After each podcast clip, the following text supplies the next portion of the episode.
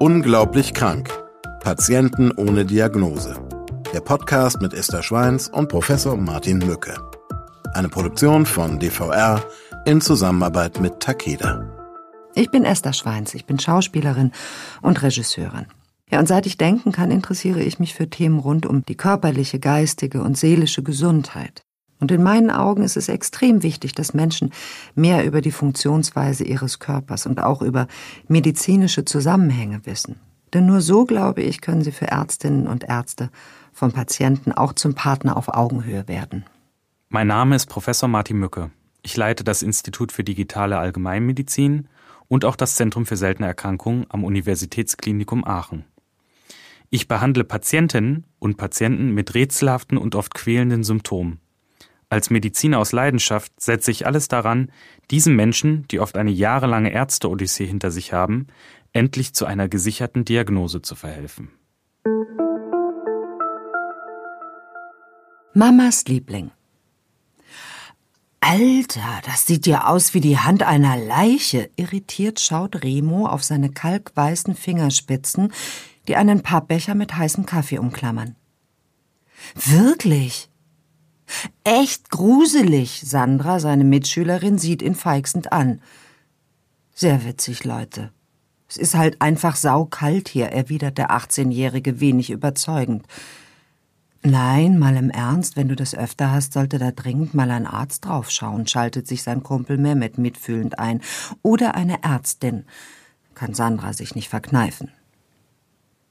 Doch viel Zeit zum Nachdenken bleibt dem verunsicherten Teenager nicht, denn schon ist die Pause vorbei und die nächste Abi-Klausur steht auf dem Programm. Mathe. Sein absoluter Horror. Gegen lineare Algebra sind weiße Finger ein Klacks und sicherlich kein Grund zum Arzt zu gehen. Nicht auszudenken, was zu Hause los wäre, wenn seine Mutter etwas davon mitbekäme. Die würde ihm direkt ein Heiligenbildchen in jeden seiner Pullover nähen. Erstaunlicherweise hat sie das, als er noch klein war, eine Zeit lang wirklich gemacht. Gegen den bösen Blick. Ein in deutschen Kindergärten sicherlich kein besonders weit verbreitetes Phänomen, aber ihr süditalienischer Aberglaube war schon immer ein ständiger Begleiter. Sie wirft sich Salz über die Schulter, wenn ein Glas zerbricht, und fürchtet die Zahl 17, die in ihrer alten Heimat als schlechtes Omen gilt. Das war zwar manchmal etwas albern, aber irgendwie auch ganz niedlich, findet Remo. Weniger niedlich ist die oftmals erdrückende Liebe, die sich in permanenter Sorge um ihn, den einzigen Sohn, manifestiert. Deshalb kann es Remo nicht erwarten, aus der elterlichen Duisburger Wohnung auszuziehen und endlich sein eigenes Leben zu führen. Seit er denken kann, liebt er das Kino und die Welt des Films. Deshalb ist Remo überglücklich, als er einen Ausbildungsplatz zum Mediengestalter in einer Kölner Filmproduktionsfirma ergattert. Nicht zuletzt, weil die Domstadt weit genug entfernt ist, um tägliche Spontanbesuche seiner Mama Lucia unwahrscheinlich zu machen. Fast ein Jahr nach seiner Mathe-Klausur, in der er nicht nur zum Erstaunen seiner strengen Lehrerin auf wundersame Weise eine 3 minus geschrieben hatte, sitzt er nun in einem dunklen Schnittraum und schaut seinem Ausbilder Hagen aufmerksam bei der Montage eines neuen Kinofilms über die Schulter. Remo kann sich noch genau an diese Abi-Prüfung erinnern, hatte er sie nach drei quälenden Stunden doch nur unter heftigen Schmerzen in der Hand zu Ende gebracht. Als Remo überrascht und noch etwas benommen die Augen aufschlägt, blickte in das verärgerte Gesicht von Hagen. Einpennen während der Ausbildung ist eine denkbar schlechte Idee, wenn man irgendwann einmal in der fordernden Filmbranche erfolgreich sein wolle. Wenn er die Nächte in der Großstadt durchfeiern wolle, dann doch bitte am Wochenende. Remo ist die Situation sehr peinlich, und er kann sich sein Nickerchen nicht erklären. Doch auch in der Berufsschule kommt es in den darauffolgenden Wochen zu ähnlichen Zwischenfällen. Obwohl der angehende Mediengestalter glaubt, jede Nacht ausreichend zu schlafen, wird er jetzt jeden Tag von einer bleiernen Müdigkeit befallen. Remo kann sich kaum noch konzentrieren. Er beginnt seinen Kaffeekonsum zu steigern. Aber außer Herzrasen hat dieses legale Doping kaum Auswirkungen. Die Schlafanfälligkeit wächst sogar noch. Seit Wochen schafft er es noch nicht einmal mehr, sein gewohntes Fitnessprogramm durchzuziehen. Denn Remus Muskulatur ist permanent müde und er hat das Gefühl, 24 Stunden am Tag eine mit Backsteinen gefüllte Weste zu tragen. Neuerdings gesellt sich noch ein weiteres beängstigendes Symptom hinzu. Seit ein paar Tagen nehmen die starken Schmerzen in seiner rechten Hand schon bei kleinsten Anstrengungen zu. Schmerzen, die ihm beim alltäglichen Bedienen der Schnitttastatur in seinem Ausbildungsbetrieb immer öfter die Tränen in die Augen treiben. Sein Körper scheint vom verlässlichen Partner zum unerbittlichen Gegner geworden zu sein. Also Martin, Remo hat bestimmt nicht nur eine Sehnenscheidenentzündung. Mhm.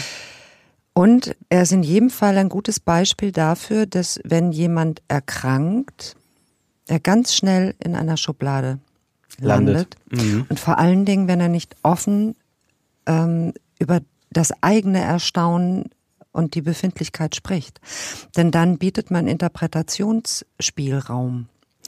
Und äh, in seinem Fall wird sein Einschlafen von seinem Ausbilder ja eben als mangelnder äh, Enthusiasmus für seine Ausbildung gewertet und ähm, dass er wohl die Nächte durchzieht. Also offen mit der Befindlichkeit umzugehen, muss nicht immer helfen, aber ist sicherlich in erster Linie hilfreich. Das, hm? das ist ja auch ein großes Problem, gerade bei den Patienten ohne Diagnose, die versuchen ihren Arbeitsalltag möglichst gut noch hinzubekommen, hm. die kaschieren. Versucht man ja immer. Ja. Hm. Und ähm, das ist das große Problem, dass die äh, im, im Arbeitsalltag das einfach nicht leisten können. Oder die kommen nach Hause, sind dann so völlig erschöpft, dass sie halt dann auch ihren, äh, ihren sozialen Alltag ja mhm, auch, nicht, auch mehr nicht mehr bewältigt bekommen oder den Haushalt nicht mehr bewältigt bekommen. Ne? Also die funktionieren dann nur noch zeitweise mhm. und das wird dann immer weniger bei einigen Erkrankungen. Naja, ja, dieser Fakt des Funktionieren müssens ist ja ist sowieso so ein Thema und dass wir doch immer mehr in unserer Gesellschaft dahin kommen, dass egal warum jemand nicht funktioniert, wenn er nicht funktioniert, dann funktioniert er nicht. Und dann ist das schon mal die Berechtigung, äh, über jemanden hm, abfällig zu denken. Das Irre ist, dass ähm, es im Fall von Remo ja ein Krankheitszeichen gibt, nämlich dass dieser nicht durchbluteten Finger und sein Schulkollege schon Jahre zuvor eigentlich zumindest mal einen Nagel auf den Kopf trifft indem er sagt, Alter, das sieht ja aus wie die Hand einer Leiche. Denn das Syndrom, bei dem es vielleicht nicht nur bei Remo geht, äh, äh ist auch genannt das Leichenfingersyndrom, ne? Genau, Remo hat äh, wahrscheinlich das sogenannte Renault-Syndrom. Ne? Also passt ja auch irgendwie. Remo hat Renault. Ja, aber ähm, ne, auch hier wieder kann man ja noch mal ein bisschen ausholen, mhm. in die Geschichte gehen, ist auch wieder nach einem Arzt benannt, dem französischen Arzt Maurice Renault, mhm. der das dann 1862 das erste Mal in seiner medizinischen Dissertation, also seiner Doktorarbeit, beschrieben hat. Mhm. Und auch er benannte das damals schon äh, als Weißfingerkrankheit oder sogenannte Leichenfinger. Das ist genau das, was ja auch der Schulkamerad ja. von äh, Remo eben nennt, hat. sagt, das sieht ja aus wie, ja, sieht, ja, oder Totenfinger nennt man es auch. Ähm, das heißt, es kommt, durch welchen Einfluss denn, durch welchen Trigger kommt es denn zur, zur Minderdurchblutung? Das heißt, dass die Blutgefäße ja. sich verschließen? Wenn man es einfach sagt, das ist einfach eine krampfartige Verengung der Blutgefäße, ah, Blut, also ein sogenannter Vasospasmus. Krampfen. Ja, also die ziehen sich zusammen. Das mhm. ist ja auch wichtig, dass es diese Funktionen gibt der Blutgefäße, dass die halt ents entsprechend auch den Druck aufbauen können. Ja. Ne? Also äh, je nachdem, ähm, wie der Körperzustand gerade ist, kann dann halt auch diese, diese Verengung der Blutgefäße passieren. Hier ist es aber eine pathologische, also eine krankhafte Veränderung. Eine krankhafte Veränderung und eine krampfhafte Veränderung. Also, ah, man spricht ja auch manchmal beim Blutabnehmen vom äh, Venenkrampf. Ja, das ist ja wieder eine Reaktion, weil du ja in das Gefäß reinstichst. Es kommt zur Blutung, mhm. ne? Und das ist eine natürliche Regulation ähm, des Gefäßes, damit halt auch diese Blutung gestoppt werden kann. Aha. Und äh, das Renault-Syndrom, ist das denn eine Reaktion auf Kälte? Äh, insbesondere, also es kann bei Kälte auftreten mhm. und das äh, tritt dann halt ähm, dreischichtig auf, deswegen nennt man das halt auch umgangssprachlich äh, das Tricolore-Phänomen oder also wie, wie die französische Flagge. Mhm. Ne?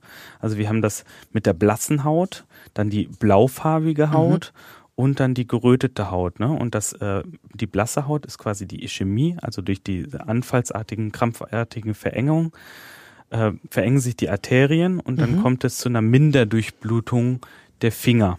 Mhm. Und äh, wenn die dann längerzeitig dann auch anhält, dann kommt es äh, zu einer Gefühllosigkeit, Kältegefühl und Taubheitsgefühl in den Fingern. Und das ist ja auch das, das was die mhm. Schmerzen bei Remo macht. Und also sagen wir mal, bis kurz vor den Schmerzen äh, kennt das vielleicht jeder. Ähm, wenn man wirklich eingefrorene Finger hat, dann tut es auch sehr weh. Aber beim Renault-Syndrom kann es eben passieren, dass sich dieser Krampf der Gefäße nicht löst und es zum Absterben von Extremitäten kommt. Stimmt das? Das ist dann halt eine, eine ganz schlimme Form, mhm. also wenn das wirklich dann sich dieser Spasmus nicht mehr löst. Mhm. Normalerweise ist es dann so, dass es dann halt auf, äh, ähm, dass sich die Venen dann weiten in Reaktion auf die Minderversorgung der Gewebe mhm. und ähm, das angesammelte venöse Blut ähm, dann vom Gewebe mehr Sauerstoff nimmt und dadurch gibt es dann halt diese blaue Färbung der Haut, also mhm. Diese zweite Form, also wir haben das Blasse, dann das Blaue mhm. und dann als äh, reaktive, Re also als Reaktion dann zu einer vermehrten Durchblutung kommt und dann kommt es zu einer geröteten Haut. Das ist dann mhm. das, äh, die dritte Form. Ähm, das Remo das Remo-Syndrom, entschuldige Remo. Das Renault-Syndrom kann alleine auftreten und kann aber auch ein Begleitsymptom sein. Verstehe ich das richtig? Das, genau, das kann halt auch bei spezifischen Erkrankungen auftreten als ja, Teilsymptom. Das heißt, in diesem Fall, in Remos Fall, ist das Renault-Syndrom für dich, für uns ein Hinweis auf die tatsächliche Erkrankung von Remo? Wir werden sehen, wie sich das weiterentwickelt. Ein weiterer Punkt ist natürlich auch die Abgeschlagenheit und Schwäche. Mhm. Und Müdigkeit, also dieses Einschlafen einfach, ne? Da kann man ja schon. Das würde man denken, jetzt nicht dem Renault-Syndrom zuschreiben. Nee, das mhm. ist wieder ein anderes Symptom, das er zeigt. Mhm. Ähm, das würde ich so in den Bereich des chronischen Fatigue-Syndroms, also des chronischen Müdigkeitssyndroms einordnen auch etwas, über das wir mal ähm, ausführlich, ja, ausführlicher gesprochen haben und auch noch mal ganz ausführlich irgendwann sprechen müssen. Ja, weil es halt äh, relativ häufig auch bei ähm, anderen Erkrankungen auftritt. In 60 Prozent der Fällen ist es idiopathisch, das heißt, man weiß gar nicht, woher es kommt. Und bedeutet dies dann wiederum, wenn man die Ursache nicht kennt, dann kann man es auch nicht behandeln oder? Genau, da, das macht es dann äh, richtig schwierig, weil wenn du nicht die Ursache weißt, kannst es auch, äh, kannst es zwar symptomatisch ein bisschen unterstützen, dass du halt den Körper aktivierst, mhm. aber ähm, du kannst dann, weil du ja die Ursache nicht weißt, äh, nicht richtig behandeln. Und beim Renault-Syndrom kann man das Renault-Syndrom behandeln? Ja, im Normalfall ist das Renault-Syndrom harmlos, muss man sagen. Ne? Also ähm, da hilft es, wenn du warmhaltende Kleidung trägst, also Handschuhe trägst meineswegen dann auch, also dich nicht der Kälte aussetzt. Also den Faktor Kälte zu vermeiden. Genau. Aha. Aber grundsätzlich ist es etwas, was man nicht los wird. Das heißt, auf Kälte reagiert der Körper mit Blutgefäßkrampf. Genau. Und dann gibt es halt die schwierigeren Formen, also wo dann der Patient natürlich auch deutlich drunter leidet mit Schmerzen. Mhm. Und da kann man dann ähm, medikamentös arbeiten, indem man dann die Gefäße erweitert. Ein Präparat, das man da beispielsweise einsetzt, ist ähm, ein sogenannter Calcium-Antagonist, wie zum Beispiel das Nifedipin. Aha. Jetzt frage ich mich natürlich, warum Remus Hand denn am Schnittplatz so sehr schmerzt, ob es da wohl so kalt ist. Wir klären das im zweiten Akt. Seit fast einem Monat leidet Remo nun schon unter mysteriösen Schmerzen und körperlichen Ausfällen. Seiner Mutter Lucia gegenüber, die ihn jeden Abend mindestens einmal anruft, lässt er diese beunruhigenden Neuigkeiten unerwähnt. Stattdessen schwärmt er ihr von Köln und seinen angeblichen Erfolgen vor. Dass er mittlerweile sowohl mit Hagen, seinem Ausbilder, als auch mit den Lehrern an seiner Schule ernsthafte Probleme hat, verschweigt er ihr. Aber es ist Anlass genug, medizinischen Rat zu suchen. Im Internet findet er eine orthopädische Praxis in seiner Nähe. Dr. Wilfried L. ist zwar ein alter Hase, doch auch ein sehr engagierter, neugieriger Arzt, der sich ständig weiterbildet.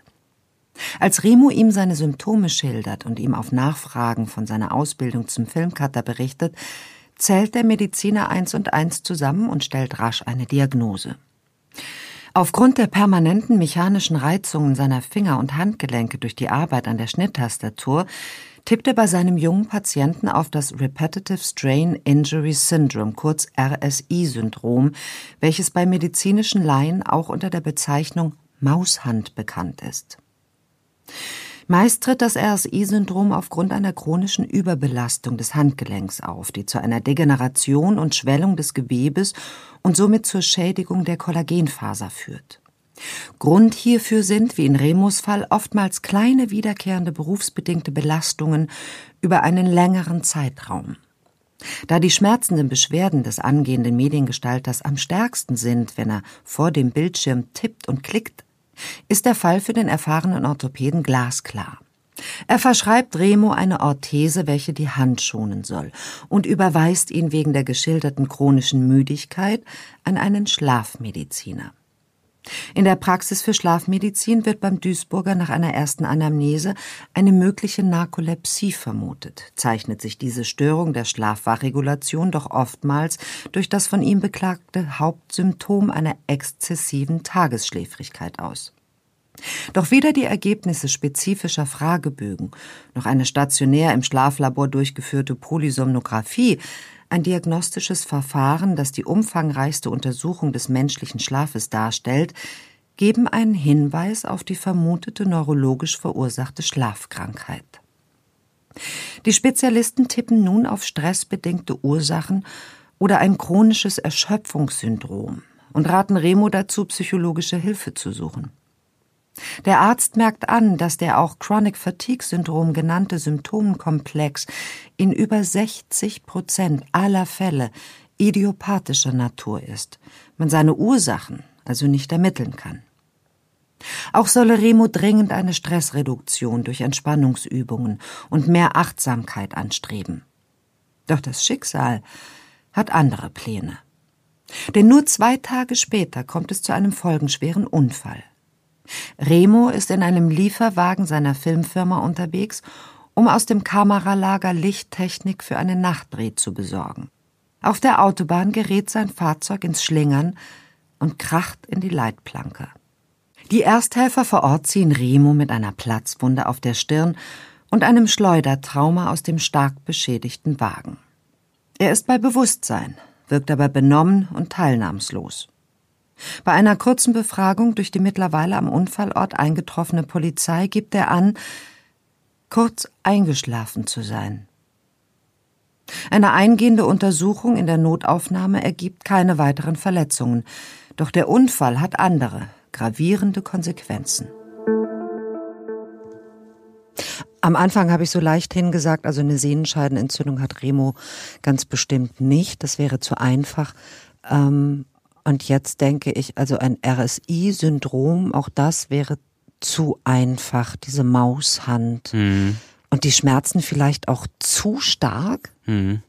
Also ich glaube auch nicht, dass das nur ähm, mit einer Maushand erklärbar ist. Ich glaube eher, dass es so in den Bereich der rheumatischen Erkrankungen reingehen könnte.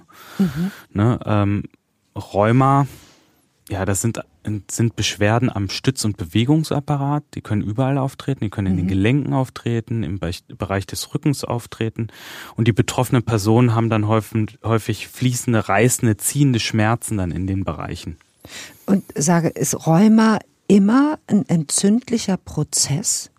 Nee, Rheuma ist erstmal ein Sammelbegriff für verschiedene Krankheitsbilder. Ne? Also das, du kannst nicht sagen, Rheuma ist jetzt das spezifische Krankheitsbild. Nein, das ist ein Überbegriff für, äh, für ganz viele ähm, Formen, kann man ja eigentlich auch nicht sagen, für ganz viele Prozesse, die, äh, die zu schmerzhaften Veränderungen führen. Genau. Da, also zu dem rheumatischen Formenkreis gehören sehr unterschiedliche Krankheitsbilder. Man geht von vier Hauptgruppen aus. Mhm. Und dazu gehören zum Beispiel die entzündlichen rheumatischen Erkrankungen, also beispielsweise die rheumatoide Arthritis wäre zu nennen. Ich glaube, das ist so am bekanntesten. Mhm. Ne? Aber auch die Kollagenosen, das ist ein Sammelbegriff für die Bindegewebserkrankungen. Und da gehören äh, beispielsweise ähm, so Mischkollagenosen, Polymyositis, Sjögren-Syndrom. Also das sind so Erkrankungen, die man vielleicht mal gehört hat. Ja. Ähm, aber halt auch sehr speziell sind. Ne? Dann die degenerativen rheumatischen Erkrankungen, die sind vielleicht schon bekannter, auch in der Gesamtbevölkerung. Jeder hat schon mal von der Arthrose gehört, also die, dem das Gelenkverschleiß beispielsweise. Mhm. Oder, wie du es vorhin gesagt hast, auch den Sehnenscheidenentzündung. Ja, das könnte auch ja durchaus fällt, eine Rolle spielen bei Remo. Das ist ganz äh, bemerkenswert. Das wird, glaube ich, öfter leicht hingesagt, ich habe Rheuma oder ältere Menschen haben früher aufgesagt, ich habe ich hab Rheuma. Ähm, tatsächlich ist der rheumatische Krankheitsbereich eben ein, ein weit gefasstes Feld, gefasstes muss man sagen. Feld und man nutzt das so ein bisschen wie, ich habe hab die Grippe, wenn es eine Erkältung ist. Genau, und das ähm, lässt sich halt auch schwer zuordnen, ne, welche Form du dann hast. Wir haben ja zum Beispiel auch Stoffwechselstörungen, die, ähm, die rheumatische Beschwerden ähm, machen können, wie beispielsweise auch die Gicht, die dazu gehört. Ne? Gicht kennt ja auch jeder. Ähm, die Königserkrankung, ja, äh, was ja durch Kristallablagerung in den Gelenken dann entsprechende Beschwerden machen kann. Das sind Kristallablagerungen aus Harnsäure, ne? Genau. Das heißt, ein übersäuerter Organismus. Ernährungsproblem, ähm, ne? Wenn du mhm. dich viel ähm, mit ja, Fleisch ernährst ja, oder von Fleisch, Fleisch, ernährst mhm. und äh, dann noch äh, viel Alkohol beispielsweise dann noch dazu äh, trinkst, dann kommt's halt auch häufig zu diesen Kristallanlagerungen und zu diesen typischen Gichtschmerzen im Bereich, ähm, beginnt häufig im Bereich der Großzehengrundgelenke, also dass dann auch Schmerzen im mm. Bereich der äh, Großzehen auftreten. unfassbar starke Schmerzen sein, die den Menschen vollkommen einnehmen, obwohl es dann nur in Anführungsstrichen ein großer Zeh ist, aber der ja, wenn du da nicht darauf hörst und dann aufhörst mit äh, der Schädigung deines Körpers durch die Ernährung, mhm. dann treten halt auch Beschwerden in den größeren Gelenken auf, ne? Also in den in Kniegelenken, Ellbogengelenken. Und dann schreitet das voran. Früher ähm, die Königskrankheit genannt, wenn sich König, ja, wenn sich so feist ernährt wurde. Und äh, da stellen wir wieder fest, heute sind wir ähm, mit unserem Konsum da angekommen, dass wir eigentlich leben wie die Könige. Die wenigsten Könige unserer Vorzeit ähm, verfügten über so viel verschiedene Nahrungsmittel und sagen wir es nochmal, aßen so viel Fleisch, wie wir das heute tun. Ähm, und Gicht ist zu einer, kann man das so sagen, Volkskrankheit geworden? Ja, muss man schon sagen. Also ähm, oder wieder zu einer Volkskrankheit mhm. geworden, mhm. weil man sich halt entsprechend nicht gut ernährt. Und die Menschen gibt's halt auch. Wir haben halt äh, den Zugriff auf viel Fleisch und ähm, viel Alkohol und es gibt halt Menschen, äh, die dem auch frönen. Also gehört Gicht zu den rheumatischen Erkrankungen. Und Rheuma hat, wie soll ich es sagen, hat Begleiter oder geht Hand in Hand mit vielen anderen Erkrankungen, zum Beispiel Hauterkrankungen. Genau, aber auch als letzter große Gruppe vielleicht auch noch zu nennen, die rheumatisch nicht entzündlichen Erkrankungen der Weichteile, also was man so auch so in dem Bereich des Weichteilrheumatismus mhm. fasst und äh, dann häufig auch so abgetan wird im Bereich der Fibromyalgie. Kannst du mir das erklären? Denn tatsächlich habe ich mich immer gefragt, was ist das denn Weichteilrheumatismus? Und verstanden habe ich es jetzt immer noch nicht wohl, aber die Querverbindung zu Fibromyalgie ist ja auch so, ein, so, ein, so eine wabernde ja. Also man, man fasst das einfach in den Bereich, weil, weil diese Patienten dann häufig Schmerzen im Bereich der Muskel, Muskulatur und der Sehnen haben oder mhm. der Sehnenansätze und deswegen fasst man das dann halt auch in den Bereich des Weichteilrheumatismus zusammen. Ja. Da sind aber auch alles äh, Sachen, also wir, wir sind jetzt auf die Gicht äh, ähm, eingegangen. eingegangen. Ne? Das sind Sachen, die auch reversibel sind, wenn man seine Ernährung entsprechend umstellt, vielleicht auch auf ähm, fleischfreie Ernährung geht, den mhm. Alkohol weglässt, in, äh, auf die vegetarische Nahrung vielleicht dann umswitcht, dann kann man das gut in den Griff bekommen. Ne? bildende äh, Lebensmittel zu sich nimmt, auch basische Mineralstoffe zum Beispiel, da kann man sich helfen.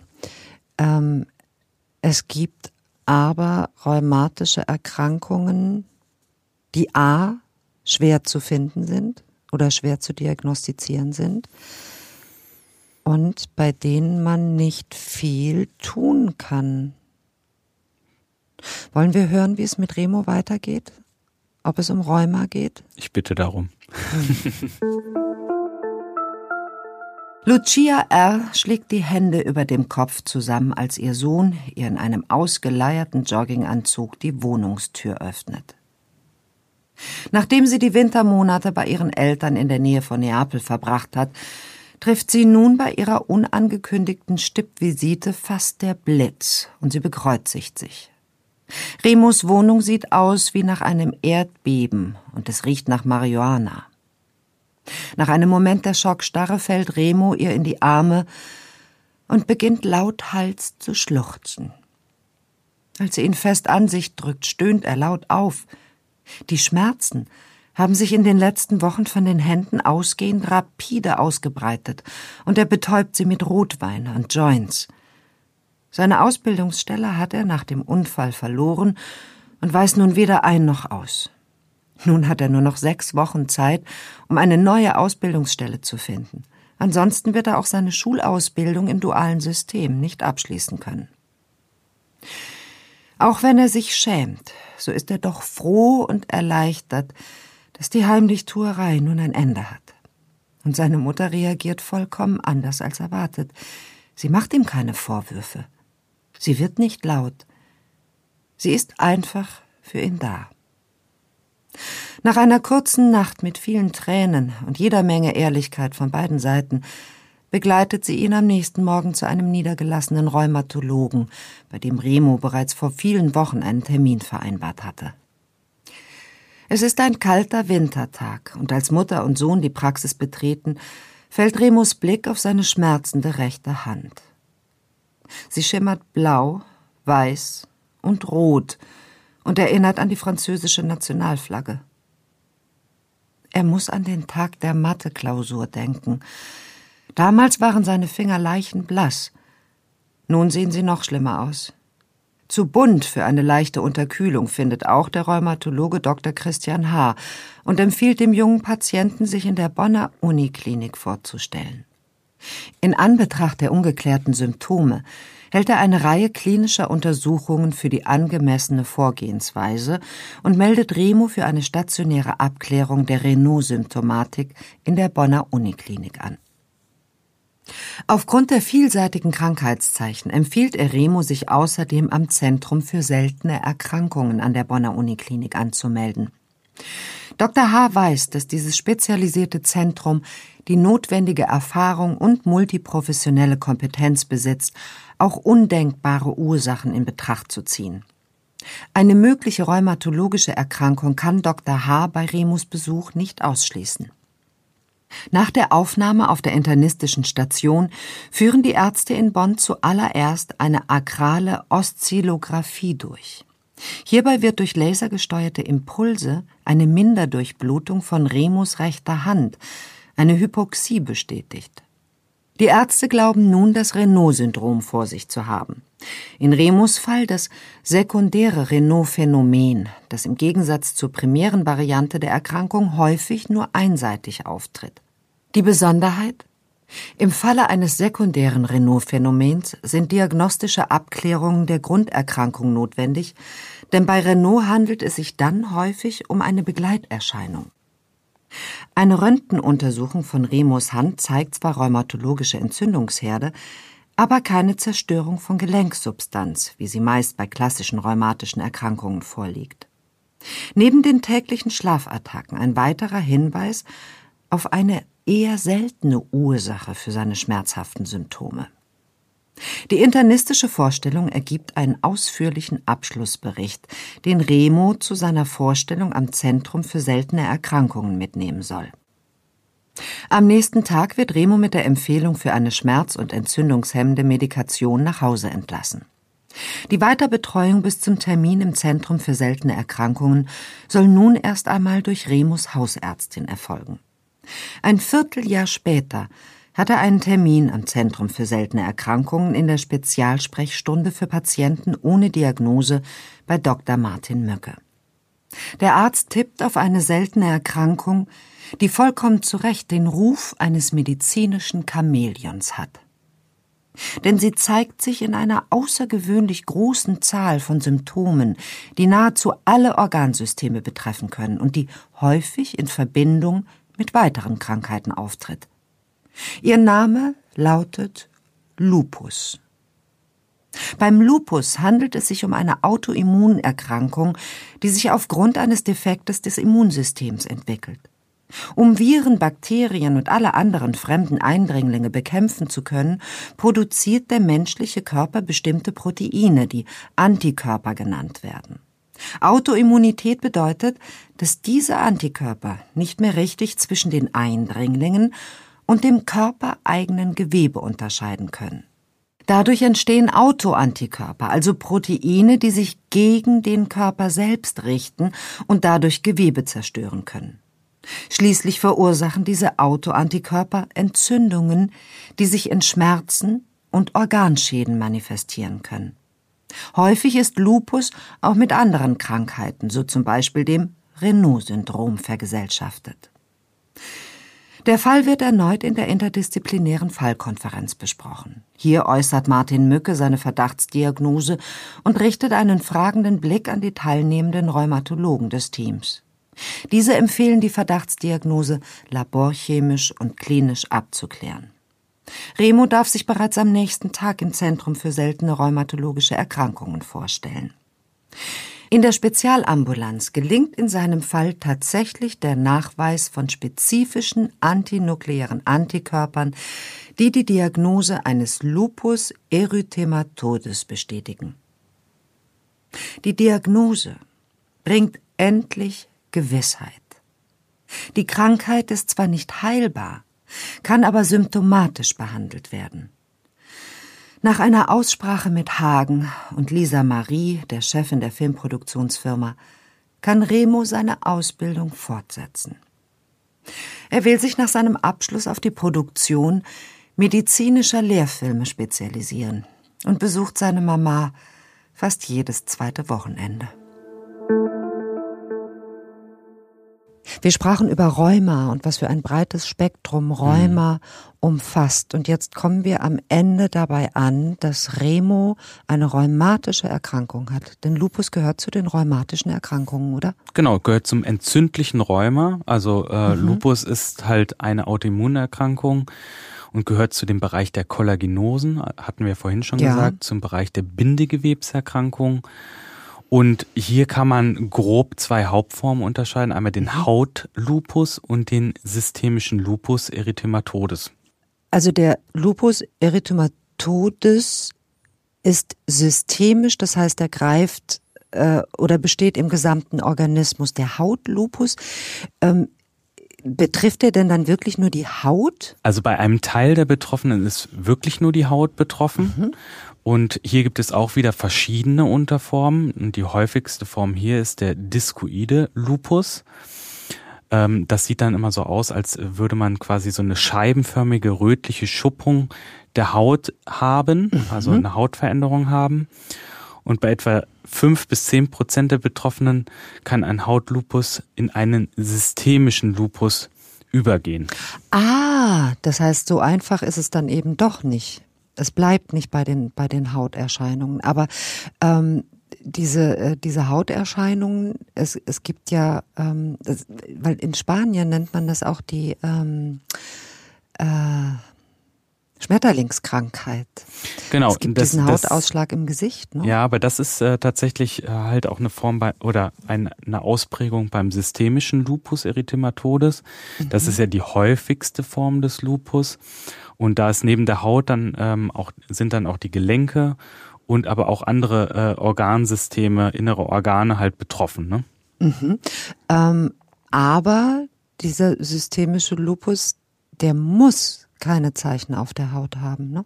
Muss nicht. Also das ähm, haben nur etwas weniger als die Hälfte der Betroffenen. Die weisen dann halt dieses typische Schmetterlingserythem, das du ja gerade angesprochen hast, auf. Ne? Also die häufigsten Symptome, die beim, ähm, beim systemischen Lupus auftreten können, sind in über 80 Prozent äh, tatsächlich Gelenkschmerzen oder Allgemeinbeschwerden wie Müdigkeit und Leistungsschwäche. Und dann kommt erst mit etwas mehr als 80 Prozent dann auch Hautbefunde, die dann auftreten. Aber dieses Schmetterlingserythem haben weniger als die Hälfte der Patienten. Aber es ist halt äh, immer das, ähm, wo, womit man den Lupus natürlich auch verbindet. Ja, es ist zum Symbol dieser Krankheit geworden, also als, als äh, Piktogramm auch verwendet. Und trotzdem sind es weniger als 50 Prozent äh, der Patienten, die man darüber diagnostizieren könnte. Und die äh, Symptomatik ist so, hat, es gibt so eine große Vielzahl an, an Symptomen, dass die Diagnosestellung so schwierig ist. Hm. Ich nenne es immer ähm, das Chamäleon der Erkrankung Ja, tatsächlich, wenn ich wir, mit dem mhm. Patienten spreche. Und äh, da muss man äh, schon dazu sagen, da sind vor allen Dingen ja auch Frauen und junge Frauen ähm, betroffen. Und die Hauptausprägung in der Altersgrenze zwischen 15 und 45 Jahren. Und da fragt man sich natürlich auch, äh, warum es dann entsprechend auch ausgelöst oder durch was es ausgelöst werden kann. Man sieht häufig ähm, einen Beginn nach der Schwangerschaft oder aber auch mit dem mit der Einnahme äh, der Pille. Ja? Warum Das das, heißt- genauso ist, kann ich, dir- kann ich dir aber nicht sagen. Der Begriff hormoninduziert, passt das dann? Wahrscheinlich. Also du siehst ja, wenn, wenn, wenn das äh, im Zuge der Schwangerschaft auftritt oder im Zuge von Hormontherapien, also mit Östrogenpillen beispielsweise. Scheint da ja etwas zu passieren, was den Körper beziehungsweise das Immunsystem dazu bringt, äh, sich zu vertun. Denn es ist eine Verwirrung, also äh, ein System, das gegen das eigene, gegen den eigenen Organismus vorgeht, ist verwirrt. Ja, und einige Patienten, wenn die in der Praxis sind, ähm, berichten auch davon, dass beispielsweise der erste Schub, ich nenne es jetzt mal wirklich Schub, aufgetreten ist nach einem Sonnenbrand. Ne? Also wenn sie sich der Sonne ausgesetzt haben. Also das kann durchaus auch passieren, dass damit das Immunsystem aktiviert wird. Warum das tatsächlich passiert, wird ja ähm, in vielen, vielen Studien von vielen Wissenschaftlern, vielen Rheumatologen untersucht. Aber so ein zufriedenstellendes Ergebnis gibt's da nicht. Es gibt ja viele Auslöser auch für, ähm, für den Lupus und äh, dazu gehören beispielsweise Medikamente, äh, aber auch Stressreaktionen können dazu führen, dass diese Fehlreaktion des Immunsystems auftritt. Es gibt ja eine Vielzahl an Autoimmunerkrankungen, also Mhm. äh, bei denen der Körper sich selber angreift. Eine, ähm, ja, ein weites Feld, ein so weites Feld, wie es eben auch äh, der Lupus ist, der so schwer fassbar ist. Ich weiß das äh, durch meine Nichte, die als 24-Jährige ähm, mit einer akuten und wirklich sehr schweren Thrombose im rechten Bein, also einem kompletten Verschluss, ähm, eingeliefert wurde und es äh, wenige Tage dauerte, bis äh, ein Spezialist Lupus diagnostizierte und sich daran natürlich ähm, ein, eine komplette Veränderung des ganzen, ganzen Lebens äh, anschloss. Ähm, unter anderem eben auch, dass sie überhaupt nicht an die Sonne gehen darf. Ein Jahr lang äh, stark mit Cortison behandelt worden ist, die einzige Lösung äh, für ein ganzes Jahr. Und ähm, lebenslang das Immunsystem jetzt unterdrückt wird ist das die Form der Behandlung? Na, es gibt verschiedene Behandlungen und das muss man dann auch sehen, wie stark sind die Probleme, die mhm. tatsächlich bestehen. Also du kannst, ähm, also man macht das auch nach einem entsprechenden äh, Stufenschema, dass man erstmal mit Schmerzmitteln anfängt, um erstmal die Symptome, die Schmerzsymptome zu unterdrücken. Dann aber in der nächsten Stufe ähm, setzt man beispielsweise auch das äh, Antimalaria-Mittel, das haben vielleicht einige schon das mal gehört. Das auch, ja. Ja, das Chloroquin genau, ein. Genau, Chloroquin. Das ist ja äh, zum Beispiel eine Therapie. Wenn es dann äh, immer noch nicht in Griff ist, geht man die nächste Stufe weiter, dass man dann mit Immunsuppressivern kennt man auch vielleicht Azathioprin, Cyclosporine mhm. einsetzt. Das sind dann schon echte äh, Hammer, die man dann da einsetzt. Mhm. Und ähm, dann gibt es auch ähm, die sogenannten Zytostatika-Therapien, also Methotrexat, MTX. Das sind die drei Buchstaben, die viele nicht hören wollen. Kannst du noch mal erklären, was das für Mittel sind? Ja, man versucht dann halt wie mit einem mit einem einer Art Chemotherapeutikum mhm. dann äh, zu behandeln, ähm, um dann tatsächlich das Immunsystem wieder einzufangen. Mhm. Also es gibt viele Therapien, die da ähm, eingesetzt werden. Es wird viel geforscht in dem Bereich auch, mhm. um die bestmögliche Therapie dann auch einzusetzen. Aber du hast natürlich recht, der Lupus ist und bleibt ein Chamäleon. Äh, es ja. bleibt schwer zu fassen. Und äh, das macht es natürlich auch für Remo so schwierig, äh, tatsächlich dann im Endeffekt die Diagnose dann zu finden. Wie wahrscheinlich für eine Vielzahl an anderen Patienten, die noch auf ihre Lupusdiagnose warten. Genau, man sollte tatsächlich bei diesen Beschwerden, weil sie halt auch so vielschichtig sein können und mhm. vielseitig mhm. sein können, immer auch an die Diagnose eines Lupus denken. Lupus, eine schwer greifbare Erkrankung, aber wie ich heute gelernt habe, äh, ist auch Rheuma schwer zu fassen ähm, und weitreichend. Ein so großes Feld, dass wir hier in dieser Kürze gar nicht ausreichend beackern können. Genau. Und es tut sich auch so viel im Bereich der rheumatologischen Erkrankungen und in dem gesamten Feld der seltenen Erkrankungen, so dass wir ja auch immer wieder was Neues dazulernen können. Und von der Hoffnung getragen werden, dass Menschen ähm, mit dieser Symptomatik schneller und besser geholfen werden kann. In diesem Sinne. Passen Sie auf sich auf und, und bleiben, bleiben, Sie gesund. gesund. Sie hörten Unglaublich krank. Patienten ohne Diagnose. Der Podcast mit Esther Schweins und Professor Martin Mücke. Eine Produktion von DVR in Zusammenarbeit mit Takeda. Aufgenommen bei Headroom Sound Production in Köln.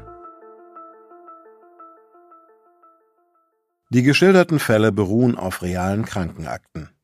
Sie sind jedoch zum Schutz der Persönlichkeitsrechte der Patientinnen und Patienten und aus Gründen der medizinischen Schweigepflicht anonymisiert und dramaturgisch bearbeitet. Die Inhalte und Aussagen des Podcasts ersetzen keine medizinische Konsultation. Sollten Sie geschilderte Symptome bei sich oder anderen wiedererkennen oder gesundheitliche Beschwerden haben, wenden Sie sich umgehend an eine Ärztin, einen Arzt oder in akuten Fällen an die Notaufnahme eines Krankenhauses.